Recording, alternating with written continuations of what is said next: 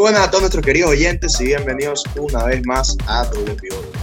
Como siempre, me estarán acompañando en este nuevo episodio, episodio número, número 4. Número 4 de la segunda temporada.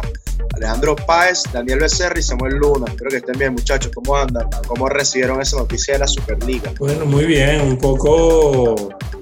Parece un poco descabellado, pero, pero bueno.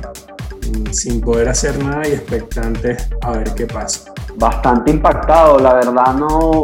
Eso se venía, sí, creo que todos lo intuíamos, pero no me esperaba que tan pronto y, por estas fechas, la verdad, me, me impresionó mucho. Hola muchachos, un placer saludarlos en sí. Eh, algo conmocionado, pero hay que ver, hay que esperar, tener la prudencia suficiente como para esperar y ver luego qué consecuencias pueda tener esta, este, esta creación. Es así. Este, ya cuando se confirme, si se termina confirmando, yo opino que debemos hacer un al respecto, Superliga, pero bueno, como todavía no es algo 100% concreto, creo que es mejor esperar. Sí, más adelante discutiremos algo. Es así. Pero bueno, muchachos, antes de comenzar, como siempre, recuerdo con nuestras redes sociales este, para que nos sigan, pues, si no lo hacen. Estamos en Instagram como arroba Podcast y en Twitter como arroba Podcast. Recuerden que nos pueden escuchar en su plataforma de, de preferencia, Apple Podcast, Spotify o Google Podcast. Y también estamos en YouTube, así que nos pueden conseguir por allá como Doble Pivote Podcast y no se pueden olvidar de suscribirse. El día de hoy vamos a estar hablando sobre la participación del Barcelona en la Copa del Rey, en la cual se coronó campeón. Y además discutiremos un poco pues, lo que podría ser el cierre de temporada de los culés, cómo vienen y bueno, cómo podrían terminar y concluir esta temporada. Así que bueno, comenzamos hablando un poco sobre la Copa del Rey, un encuentro donde el Barcelona logró vencer al Athletic de Bilbao, sin muchos inconvenientes, con un resultado de 0-4. El partido pues se tuvo, tuvo un claro dominador, que fue el Barça, pero no fue sino hasta el minuto 60 que lograron abrir el marcador y ya de ahí para adelante pues no hubo más juego, así decirlo, por parte del Bilbao. Samuel, en términos generales, ¿cómo viste este partido? ¿Cómo viste el Barça? ¿Cómo viste el Bilbao? Bueno, te diré que vi al Barça muy, muy bien, muchísima fluidez en el mediocampo. Creo que un rol protagónico de Frankie de Jong para mí fue el mejor jugador del partido con muchísima llegada. Esta vez otra vez lo vimos en el, jugando de medio, de medio centro, bueno, de mediocampista, más que medio centro, ya que Gerard Piqué jugó defensa central. Creo que Piqué le da un plus siendo ese líbero en la línea de tres. Y la verdad, vi un Barça muy, muy bien desde el minuto uno. Quizás al principio le costó un poco anotar. De hecho, el primer gol, como tú bien mencionabas, llegaba al minuto 60. Pero de verdad que el Barça creo que ha hecho uno de los mejores partidos. Y bueno, hablando un poco del Bilbao, el partido que me esperaba, un equipo que iba a esperar muy bien atrás, intentar contragolpear con Iñaki Williams, otros jugadores, pero de verdad poco y nada del, del equipo vasco. Y es que eso, yo siento que el Bilbao, no sé si consiguen conmigo Alejandro, ahorita te doy la palabra, eh, yo siento que el Bilbao es un equipo que por lo menos para este partido se paró a el estilo de juego, jugaron a que pasar el tiempo, a que pasar el tiempo, a que pasar el tiempo. Una vez que el Barça logró marcar el primer gol, que ellos se veían obligados a tener que jugar y a tener que proponer juegos, pues ya vimos lo que pasó, que en 10 minutos pues les clavaron cuatro goles.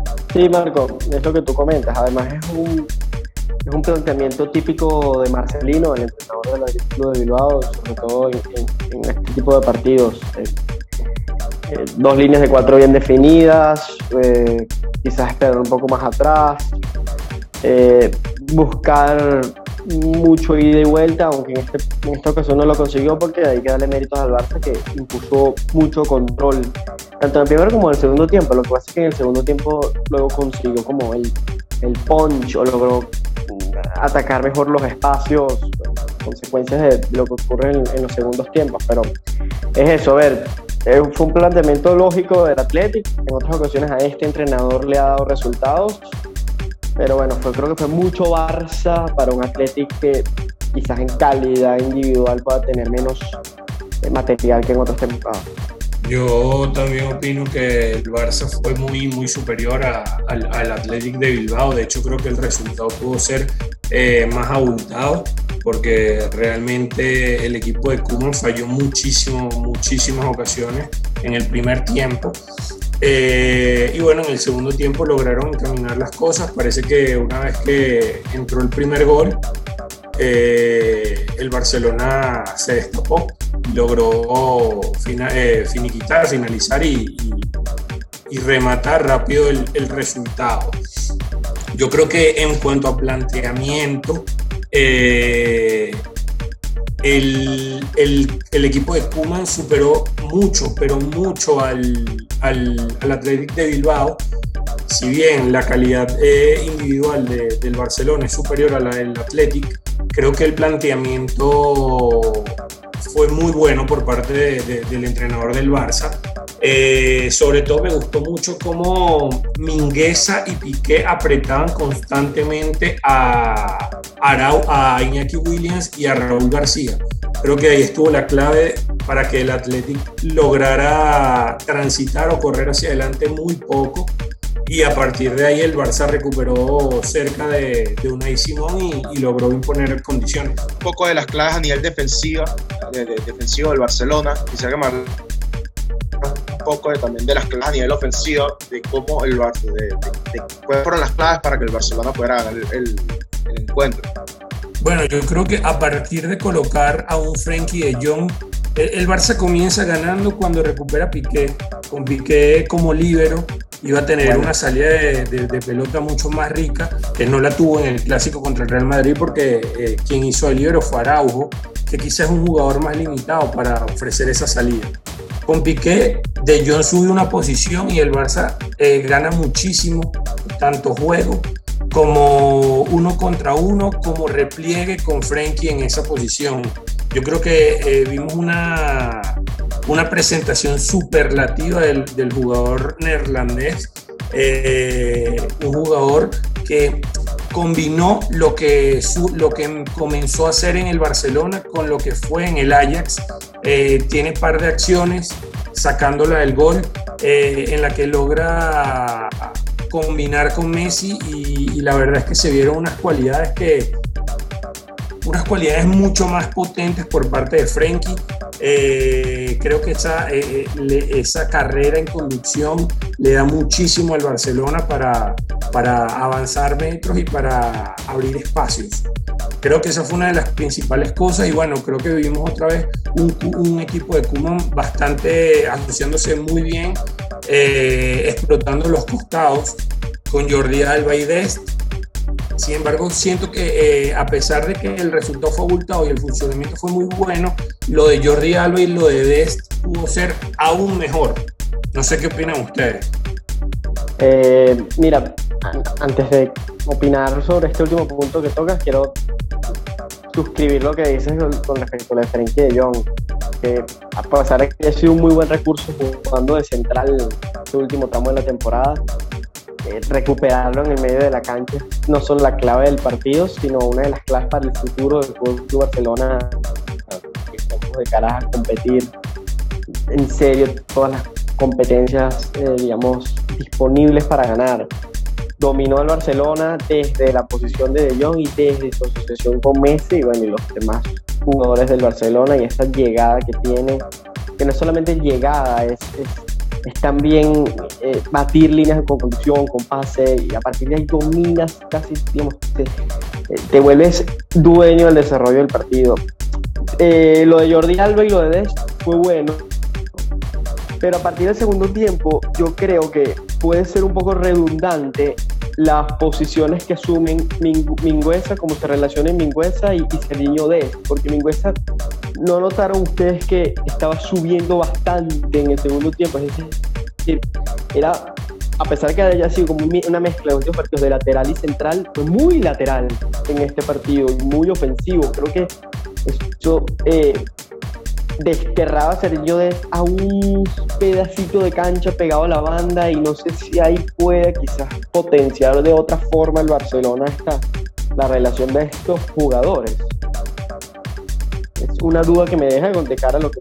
Sí, es interesante lo que comentas, Ale. Yo, de hecho, lo comentaba también el día del partido que Inglesa se extendía mucho al ataque, a veces jugando por dentro, a veces por fuera como un lateral. Y quizás el rol ahí de Des eh, queda un poco nulo. Como tú dices, sí tiene razón. Yo incluso pensaba que Kuman iba a ingresar a, a Dembélé por Des para atacar más esa banda, un jugador mucho más ofensivo, con mucho más recursos ofensivos como Des, Dembélé. Pero sí, quizás el Barça abusó, por decirlo de alguna manera, de mucho juego interior, mucho juego por dentro. Creo que Jordi Alba tampoco tuvo tanto protagonismo, más allá de ese famoso pase entre Demencia y Jordi Alba. Y las bandas del Barcelona en ciertos momentos están solo para dar amplitud en el campo, pero el juego se desarrolla mucho por dentro. ¿Y qué tan útil puede ser de esta ahí? Lo veo quizás más a la, de cara defensiva, a la hora de una transición, que tiene un mejor regreso que poner, por ejemplo, a Dembélé, etc.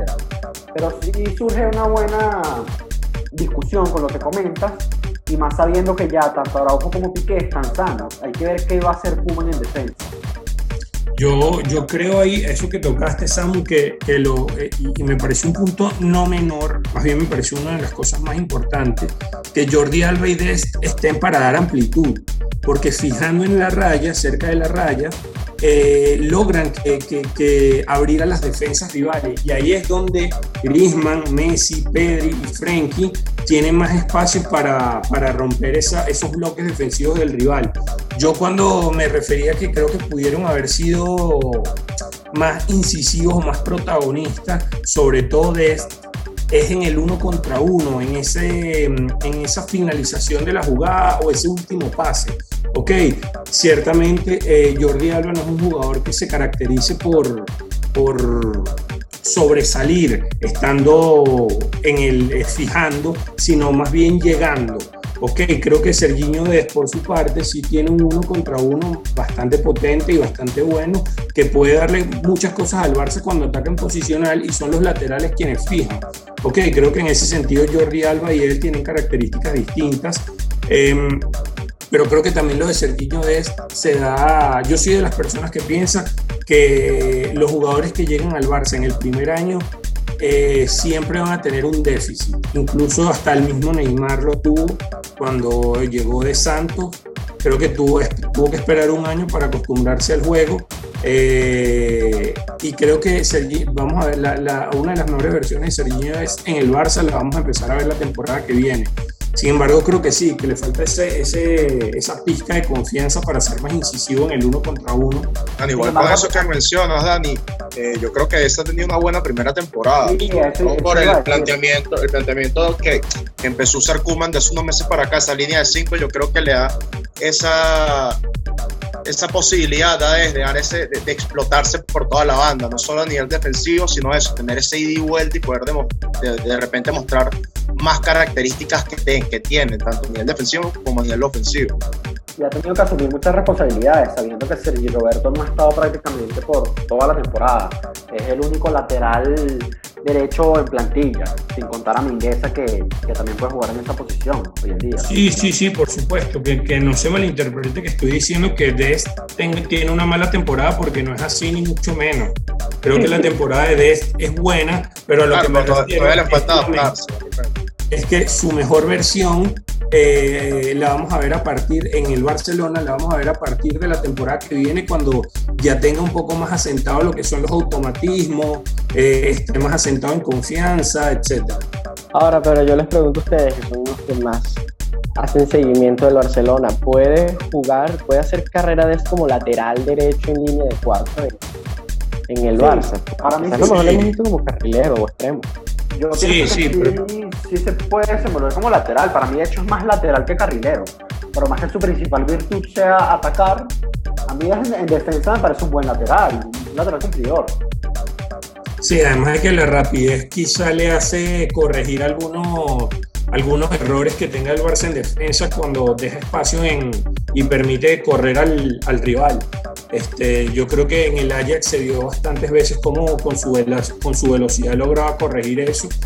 Eh, sin embargo, yo no sé, yo creo que mi, Kuman está muy a gusto con, con, esta línea de tres y la verdad es que teniendo en cuenta que quizá el Barcelona tenga cinco centrales el año que viene, eh, no, no veo descabellado que esta línea de tres siga y, el, el, puesto de Serginho sea ese de, de, carrilero. Carrilero.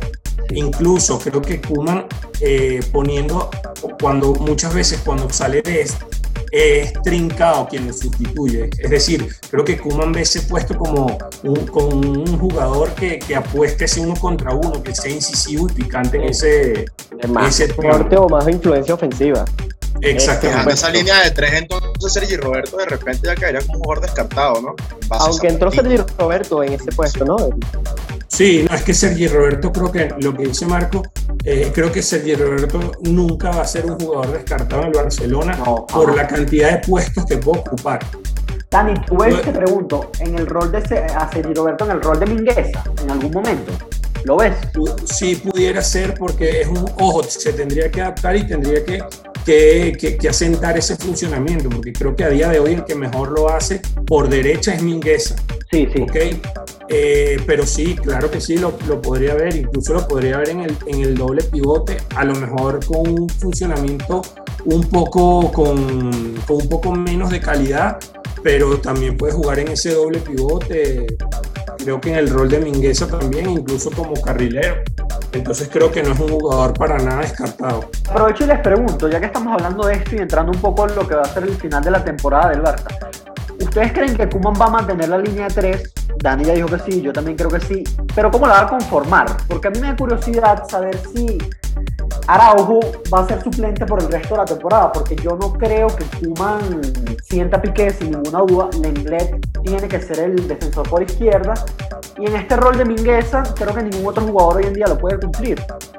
¿Tú te estás refiriendo al, final de temporada, a esta temporada o al, futuro? A esta final, a esta final de temporada, sí. No, Araujo, yo creo que no tiene, no tiene, para mí no tiene oportunidades. A no, o sea, si los tres centrales, Piqué, eh, Lenglet y Mingueza están en condiciones, yo creo que ellos siempre van a estar jugando. Es que sí, al, al Barça le quedan 7 o 8 partidos. Yo creo que esta va a ser la disposición final. Quizás dependiendo del partido pueda alternar con De Jong de central, pero probablemente sea. Y a eso yo también preguntar, porque yo creo que De Jong no va a salir del medio y eso Ojalá no. sacrificar a un delantero, bien sea Griezmann o bien sea Dembélé. Claramente Messi no va a ser. A ver, lo que pasa es que yo creo que todo va a depender de cómo siga Piqué.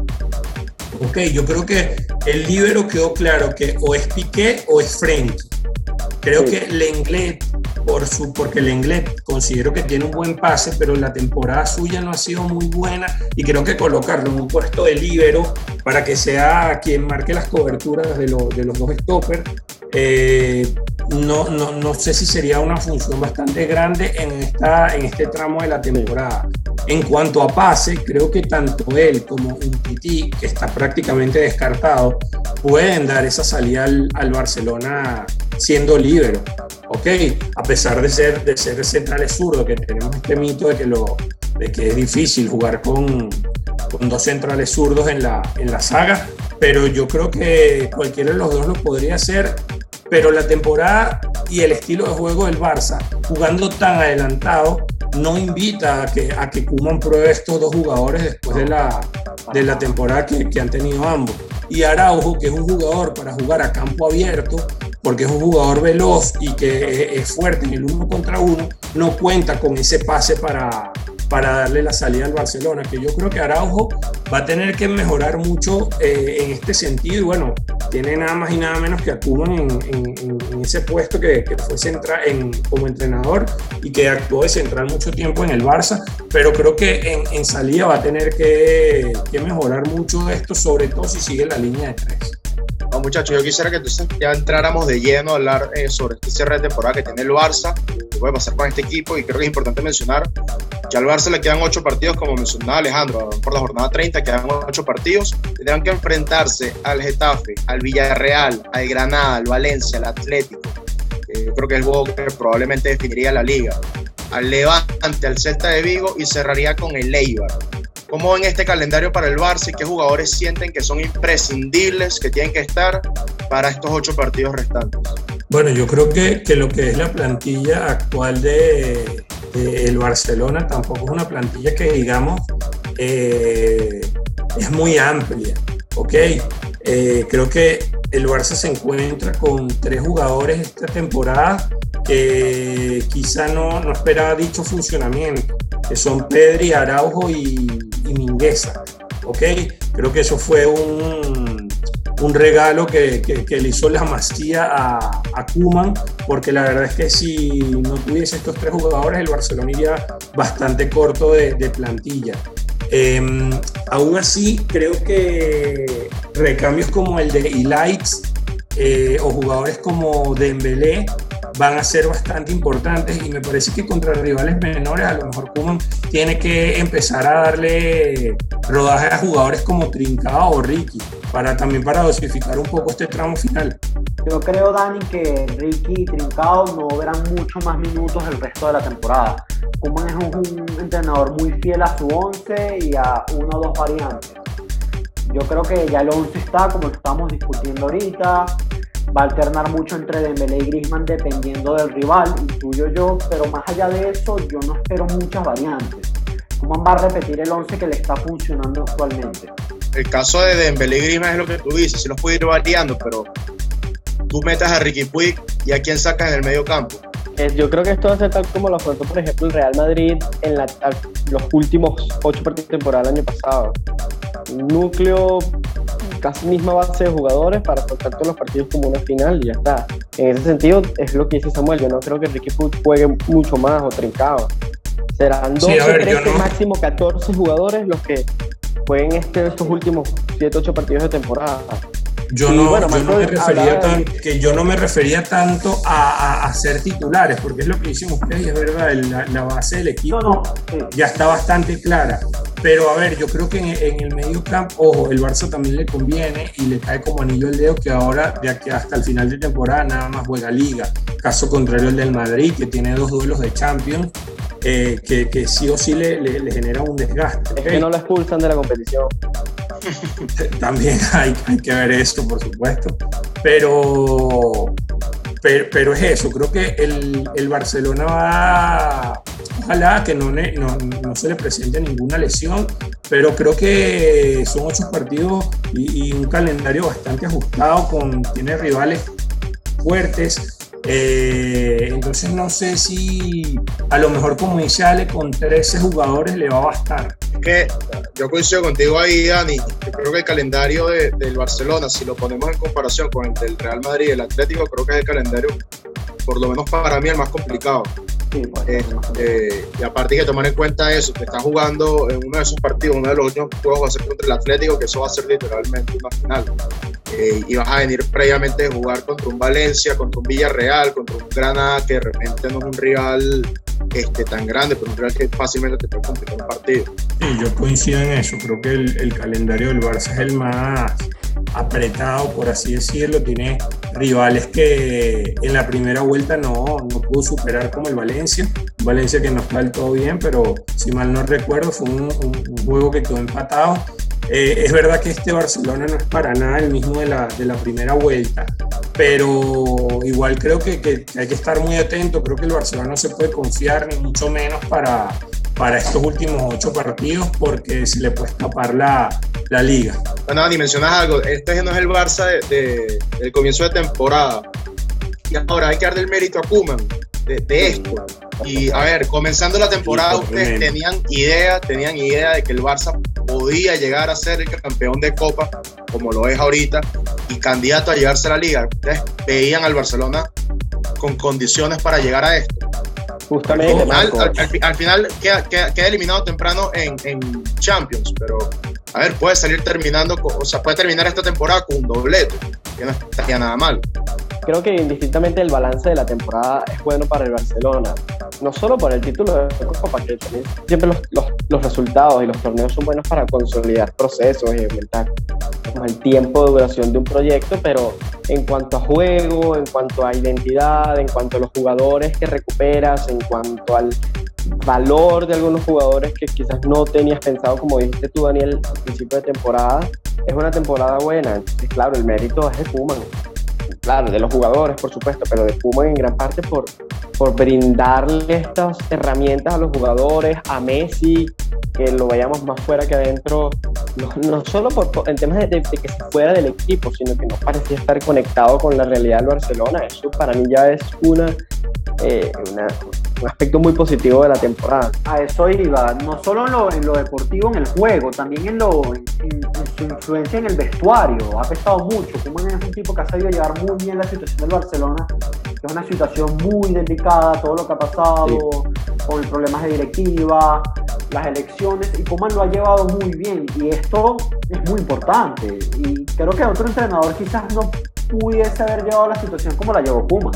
Sí, yo creo que también tuvo la personalidad de eso, de hacerse cargo de la plantilla y hacer los cambios que él consideraba prudentes. Y pues ahí está, como dice, como dice Dani, vemos de repente a un Barça con jugadores de la Masía que están en su primera temporada y son titulares hoy, de repente no sé si decir indiscutibles, pero son titulares eh, que a sol de hoy no, no sé si tienen un reemplazo fácil el 11 titular.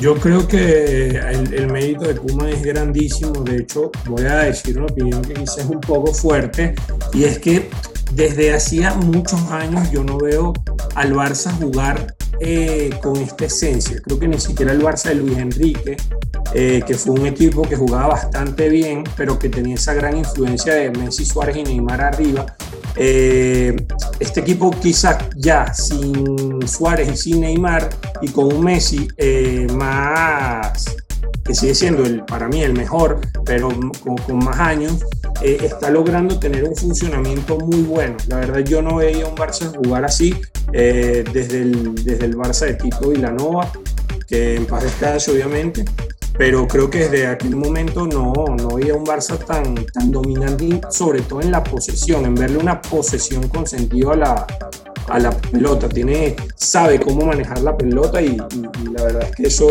no, no, es un menor dato. Eh, y en cuanto al, al, mérito de Kuman, creo que, bueno, con esto que acabo de decir, lo, lo, eh, lo, lo repito, es muy, tiene muchísimo mérito, sobre todo por, por, la, por cómo gestionó esta plantilla, y, que agarró un equipo que el año pasado estaba a nada de deshacerse con muchísimos cambios, jugadores consolidados del equipo eh, que, los tuvieron que sacar y con todo eso eh, puso al Barça, tiene al Barça cerca de ganar un doblete. Sí, es así, Así y me tocará ver qué va a pasar con el cierre de liga. Ustedes ven al Barça como posible candidato, sienten que el Barcelona podría llegar a llevarse esta liga. Samu, yo sé que tú dijiste, dijiste que, que veías al Atlético con más... Un poco más de posibilidades. Sí. con un poco más de posibilidades. Pero a ciencias ciertas, tú por lo menos que mencionas al Atlético, ¿Tú crees que el Barcelona se lo, le podría arrebatar este, el título de liga? No, de poder sí puede, por supuesto. Yo, yo mantengo mi, mi palabra de que creo que este partido Barcelona-Atlético va a ser muy importante y al Barça le cuesta jugar contra los grandes equipos. Esa es mi única taraba para no dar candidato al Barça. Claro, pero, qué, mejor forma, qué mejor forma de, tratar de quitarle el título de liga a un equipo que jugando contra ellos mismos, ¿no? Yo creo que es un plus que de repente tiene tanto el Atlético como el Barça que no tiene el Madrid. El Madrid no tiene ningún rival directo eh, en lo que le queda de, calendario. Habrá que ver cómo planteas en este partido, que ya hablaremos en su momento, pero de poder puede, sí. Sí, yo, yo creo que por mi parte, mi opinión es que el Barça, creo que el Barcelona es quien más chances tiene de, de quedarse con este título, a pesar de que tenga el calendario más, más fuerte, por así decirlo, pero creo que el Atlético, eh, a pesar de que, de, que goleó este fin de semana 5 a 0, no sé si llegue tan, tan bien parado a ese juego, a esa creo que es la antepenúltima jornada contra el Barcelona. Y bueno, el Madrid hay que ver qué pasa, porque el Madrid con esta doble competencia vimos el 11 que paró en, en, el fin de semana ante el Getafe y la verdad es que no, con, ese 11 no lo, veo, no lo veo apto para competir. Entonces también hay que ver qué, qué, sucede con, con, con, esto de la Superliga, si, si queda eliminado el Madrid de Champions, pero bueno, mi gente, el tiempo se nos ha acabado y así terminamos con este cuarto episodio de la segunda temporada de Doble Pivote. Antes de irnos, como siempre, te recuerdo nuestras redes sociales. Recuerda pues que nos puedes encontrar en Instagram como arroba doble pivote podcast y en Twitter como arroba doble pivote. También recuerda que nos puedes escuchar por la plataforma de preferencia, sea Spotify, Apple Podcast o Google Podcast. Y no te olvides suscribirte a nuestro canal de YouTube. puedes encontrar como Doble Pivote Podcast. Allí, como siempre les comento, estaremos publicando demasiado contenido, aparte de los podcasts como tal, así que no te los puedes perder. Pero bueno muchachos, como siempre, un placer estar con ustedes y será hasta el próximo episodio que nos volverán a escuchar y este será la semana que viene. Espero que al igual que nosotros esperen con ansias un nuevo capítulo de Doble Pivote. Chao, chao.